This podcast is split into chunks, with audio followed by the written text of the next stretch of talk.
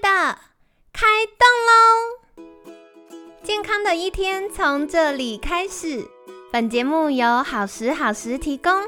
开始之前，别忘了订阅、分享以及追踪好时好时粉砖和 IG。若想帮助心爱的人变健康，也欢迎一起加入健康管理师证照班的行列。有想听的主题或推荐的来宾，也欢迎来信许愿哟。让凯西陪你一起吃早餐，聊健康。嗨，欢迎来到凯西陪你吃早餐，我是你的健康管理师凯西。今天呢，很开心邀请到凯西的好朋友日雅美牙医诊所陈信林医师，陈医师早安。哎，凯西早，各位听众大家早。我星期二要来请教陈医师的话题，就是银发族的牙齿保健。我觉得慢慢年纪增长啊，好像比较容易蛀牙，对不对？感觉好伤感哦，我就觉得，哎，好像年轻人比较不会蛀牙，可是随着年纪增长啊，好像比较容易会蛀牙或出现牙齿松动的状况。不知道陈医师的经验觉得如何呢？呃，我们也蛮多病人会有这样子的抱怨，这样子，对。那因为年纪增长之后啊，我们牙齿吼也像其他器官一样慢慢老化了。哎，对。可是牙齿不是顶 Coco 的吗？它怎么还会老化？没有，就跟我们其他的器官一样啊，就是牙齿也是一个我们出生的时候它最强壮。那随着时间每天这样用，它其实多少会有一些裂痕啊，哦，小磨损呐。那细菌可能就容易在那个裂痕导致一些蛀牙的问题。哦，原来是这样。那再的话，因为我们牙龈后随着年纪也会慢慢的萎缩哦，那有时候，嗯，没有清干净也会导致牙根上面的蛀牙，甚至牙周病的发生。对哇，我觉得牙龈这件事又很难，因为一般我后来发现啊，大家一般的刷牙习惯其实都是刷牙齿、刷咬合面。但是比较靠近牙龈的地方，常常是忽略它的。没错，那个才是 最重要的地方，常常被大家忽略。但是其实刷那边后，真的是可以让你的牙龈健康之外，也可以减少口臭之类的。好酷哦！所以，哎，大家一般想说，哎，刷牙龈可能会容易刺激牙龈，造成牙龈红肿啊。其实不是这样，是反过来，它不健康才会造成牙龈红肿。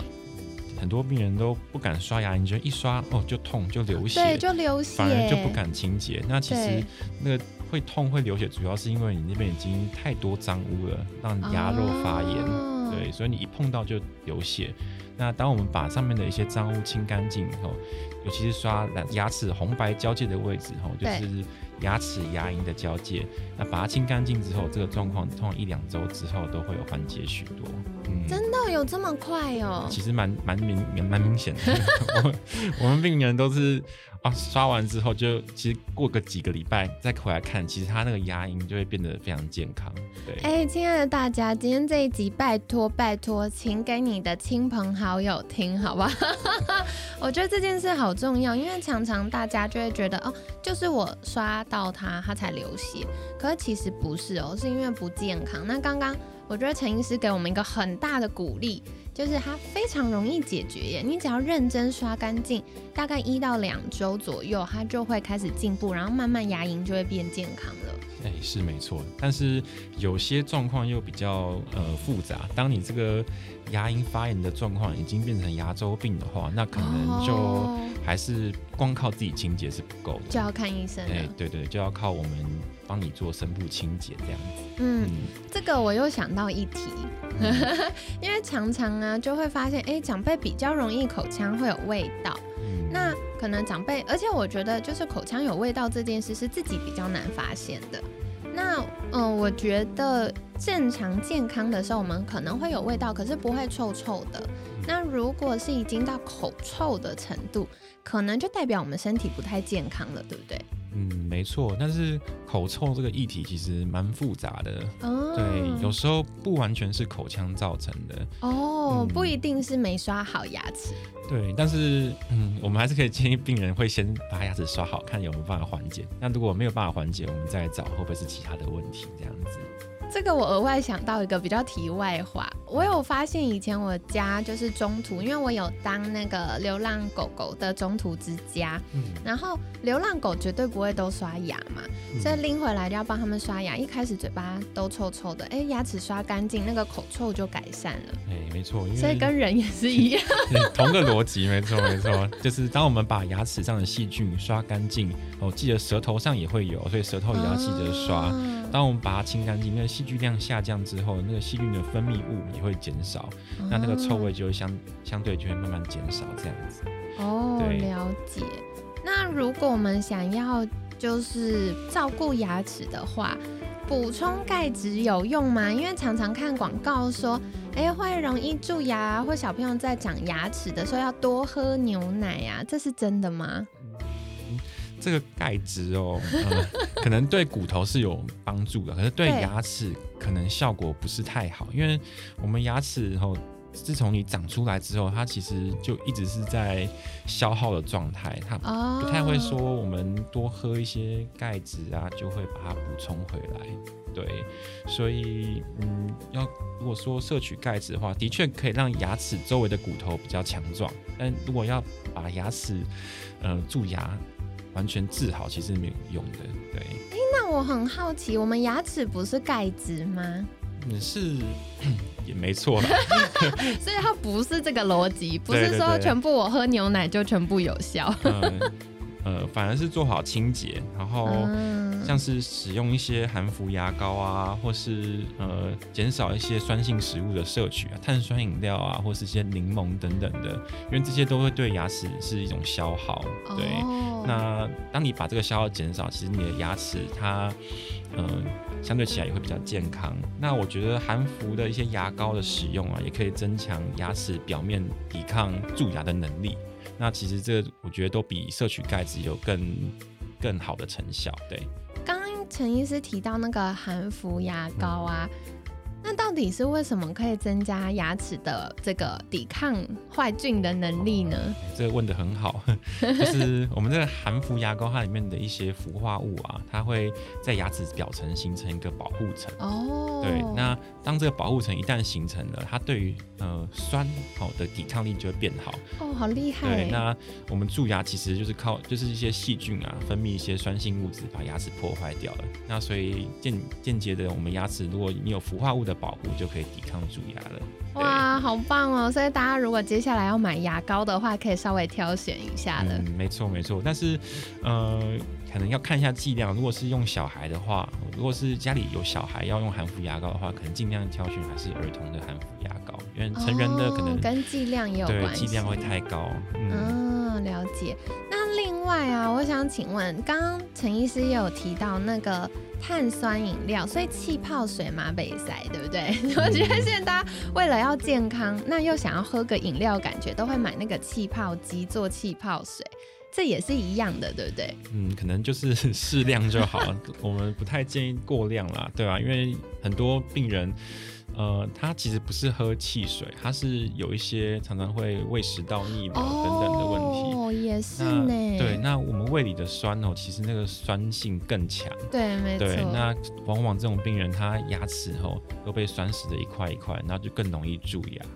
那虽然汽水或是气泡饮料，它的酸度没有这么高，但常常喝的话也不行，也不太建议。对，或是就是说用吸管喝可能会减少蛮多的接触。这是好方法。嗯，可是这样就可能没有办法体验那个气泡的感觉，对，那个刺激感，可能就会嗯拿捏一下下。对，对，大家自己取舍啦。那我接下来一定要问一题是，如刚刚已经说很多不要做的事情或要注意事情，那如果我们嗯，平常有在吃营养补充品的听众朋友们，有没有什么样的营养素对于照顾我们口腔健康有帮忙呢？这题好像有点难，因为刚刚已经说钙质不好了。呃，其实有一些研究有指出来，就是像是一些维生素啊 A、D、K 等等的，那它其实对牙齿吼的再矿化是有一些帮助的。那它同时也可以让牙齿哦稍微的修复，但这个比例其实没有到很缓显著。素，对，是非常缓慢的。但是有补充的话，它效果是好的。那呃，维生素 D 的话，可能就多晒太阳啊。那维生素 K 的话，可能就补充一些乳制品或发酵食品这样子。对对对。那它对牙齿的帮助是有的，但是可能没有办法那么立竿见影。对。但就是有补有波比这样子。没错没错，主要还是要认真的清洁啊。我们定期的回诊，这样子呃，让你的牙齿是保持在一个相对健康的状态。那这些食补的部分的话，我觉得就是有的会更好这样子。对对对，就是多管齐下来，一起照顾我们牙齿健康。那接下来我要问一题，这一题真的很常在长辈圈里被问到，哎，就是因为刚刚陈医师说，我们呃牙齿长出来之后啊，就是每天这样使用使用，包含可能我们讲话啊，然后有时候咬牙齿啊，吃东西啊，它其实都在消耗。那如果今天我要减少消耗，我是不是多喝一些流质食物可以减少牙齿的磨损呢？嗯，流质食物对，但是当然很直观的想，它的确是可以减少我们咀嚼的次数嘛，这样我们牙齿就不用这样子一直磨耗，对不对？但是呃。其实我们这个每次的咀嚼啊，它所刺激的一些相关的肌肉，那其实对大脑的回馈都是很好的。但是如果我们都只喝流质的话，我觉得少了这个刺激，可能嗯对大脑的一些回馈比较不好。对啊，所以不建议啦，不建议。不建议，对，那有点因噎废食的感觉。哦，对呢，对。这个啊，凯西也可以小补充。其实现在很多这个长照的研究单位，呃，研究报告里面就指出，我们口腔其实有大量的神经元。所以，如果我们还是可以透过吃一些食物咀嚼的过程，然后有这些食物，比如说在我们口腔有触觉的刺激，有嗅觉、味觉的刺激，这种比较丰富的刺激呢，对于我们大脑的健康也是很重要的。没错。对，所以如果常常在喝流质食物，这样减少了这些刺激，对于大脑的退化是比较不利的。那像有一些已经失智。可能有开始有小失智的长辈们，他就更需要这些咀嚼的过程去保护他的神经连接。没错，而且流质食物也会有一些问题，因为它把食物都打成碎的，它其实一喝进去，那个血糖啊就会马上上来。对，我们其实还是会建议要咀嚼，让这个食物经过缓慢消化的过程再吸收进去，会是比较理想的过程啦。没错，没错。而且如果已经打成流质的，很多这个维生素啊，或者是纤维质啊，可能就被破坏了。没错，这是凯西的专业，大家可以 有问。你可以问他的部分，一起交流。对，所以我觉得蛮有趣的啦，就是感谢听众朋友们常常会来询问一些小问题。那这真的很好玩，嗯，我觉得像补充钙质对牙齿有没有帮助，真的是很常见的，算迷思吗？然后再来，对，再来就是喝流质食物会不会减少牙齿磨损？哈，那今天陈医师已经帮我们解惑了，不建议哦，不建议。但是呃，太硬的食物我们可以稍微避免掉。对，呃，一些太硬的坚果类，你可能就是可以把它打成果汁之类的。对，那花生啊等等的这种比较硬的食物，我们都会建议，呃，适量就好了，不要太常啃。对，有些人喜欢，甚至喜欢啃骨头、啃鸡脚那种，我们都会建议避免，因为其实那个有点超出牙齿本身的负荷了。真的。嗯，对，就是不必要，就是完全喝流子，但太硬的食物，我们可以试着去避免它，这样子。对对对。好，所以这是提供给大家参考。我真的觉得陈医师很棒，就是给大家蛮清楚的思考原则。那这样落实在生活当中，就会比较知道，哎，那到底我该怎么取舍呢？那凯西帮大家重点整理一下哦，就是牙齿啊，它长出来之后就会开始被使用嘛，会有耗损。可是随着年纪增加呢，那一方面是因为我们牙床会萎缩。所以慢慢可能出现牙齿松动的状况。再来呢，就是如果没有好好刷牙，也会比较容易有蛀牙、牙周病等等影响。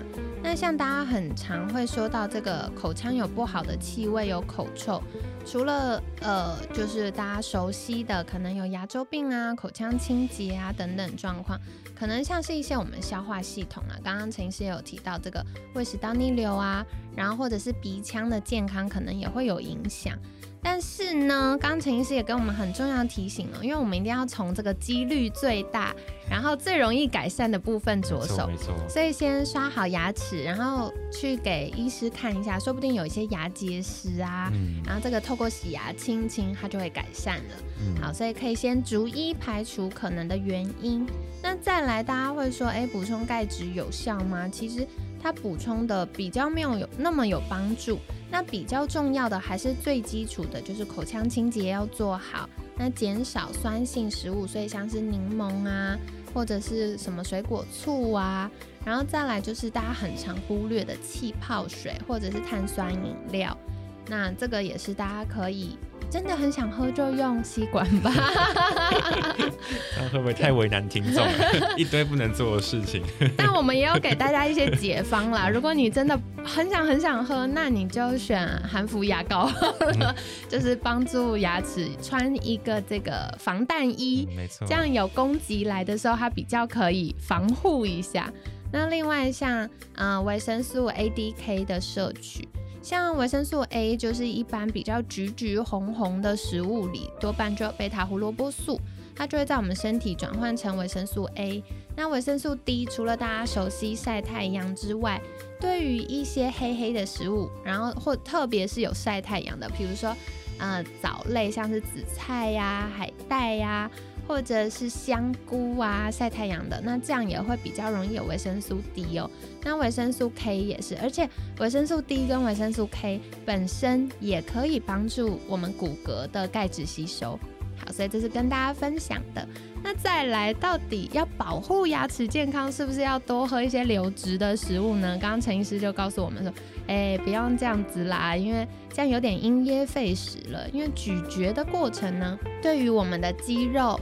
然后对于我们的大脑，对于我们神经连接都是非常重要的，所以包含我们进食的满足感呐，然后避免失智啊，就脑部退化啊，或者是我们要说话也需要肌肉帮忙嘛，所以呢，嗯，可以。不用为了保护牙齿就全部都用喝流质的方式，但是也不建议吃太硬的东西，所以像是啃骨头啊或者太硬的坚果啊，其实也可以做一些其他的处理，这样子。好，所以跟大家分享哦。那最后呢，一样要再来请教陈医师的就是。如果今天发现哇，长辈好像有一点刚刚陈医师提到这些牙齿不健康的征兆，那需要专业的专家来协助我们的时候，可以到哪里找到陈医师呢？以直接去搜寻哦，不管你是在网页或是在脸书上面搜寻日牙美牙医诊所，那上面都会有一些相关的呃联络资讯。那因为每个人的状况啊，或是牙齿的细微的问题，那可能都要由呃我们面对面的。呃，做一些相关检查才能去做理清，所以我还是会建议用预约的方式来到现场，给我们专业的医师的评估，这样子。好的，太好了。那日雅美牙医诊所其实也有粉砖，所以大家也可以上就是 FB 搜寻日雅美牙医诊所，那这样子呢也可以获得相关资讯哦。所以凯西会把粉砖还有官网的链接都放在我们节目资讯栏。欢迎大家订阅跟追踪，那也别忘了一定要照顾好我们的牙齿健康哦。那今天感谢日雅美牙医诊所陈心玲医师的分享，每天十分钟，健康好轻松。凯西陪你吃早餐，我们下次见，拜拜，拜拜。